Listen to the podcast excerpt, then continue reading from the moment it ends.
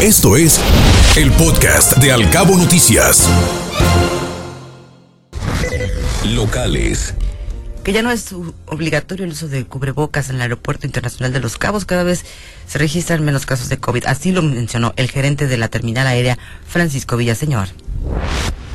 Tienen 17 mil lotes de tierra para vivienda elegido de San José del Cabo. Con ello se acabarían los problemas de asentamientos irregulares, así lo mencionó el presidente del Consejo de Administración de la Inmobiliaria Integral, Ángel Salvador Ceseña. Y padres de familia y estudiantes serán los más afectados por el incremento de las tarifas del transporte público de los cabos. Hay personas que gastan hasta 100 pesos diarios únicamente para trasladar a sus hijos de la casa a la escuela y viceversa. Así lo mencionó la señora Adriana López Monge, presidenta regional de la Asociación de Padres de Familia. En otros temas se autoriza el alza a las tarifas del transporte público, pero sin mejoras al servicio. No hay mejores unidades ni más rutas, entre otras cosas. Así lo comentó el integrante del grupo Madrugadores, Fernando Altamirano y fue anunciada una jornada de cirugías de cataratas a bajo costo en Los Cabos. El Club de Leones y la Fundación Letico pelarán las valoraciones médicas el 22 y 23 de marzo.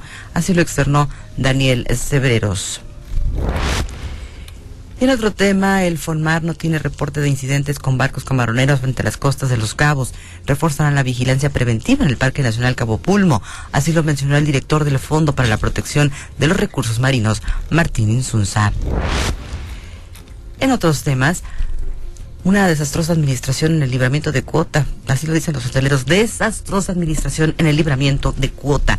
Hay demoras en el pago de peaje y delincuencia apedreando vehículos en algunos tramos. Así lo advirtió el presidente del Consejo de Administración de los Hoteleros, Mauricio Pérez Salicrup.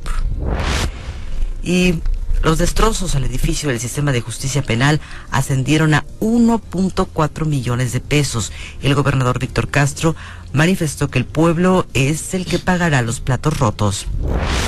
En otros temas no se cumplirá la meta en la regularización de autos chocolate en Baja California Sur. La titular de la Secretaría de Finanzas y Administración, Berta Montaño, llamó a los propietarios a que aprovechen todas las facilidades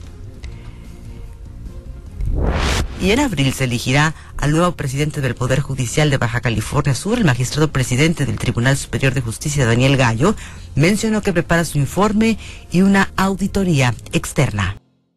Escuche Al Cabo Noticias de 7 a 9 de la mañana con la información más importante de los cabos, México y el mundo por Cabo Mil Radio 96.3. Siempre contigo.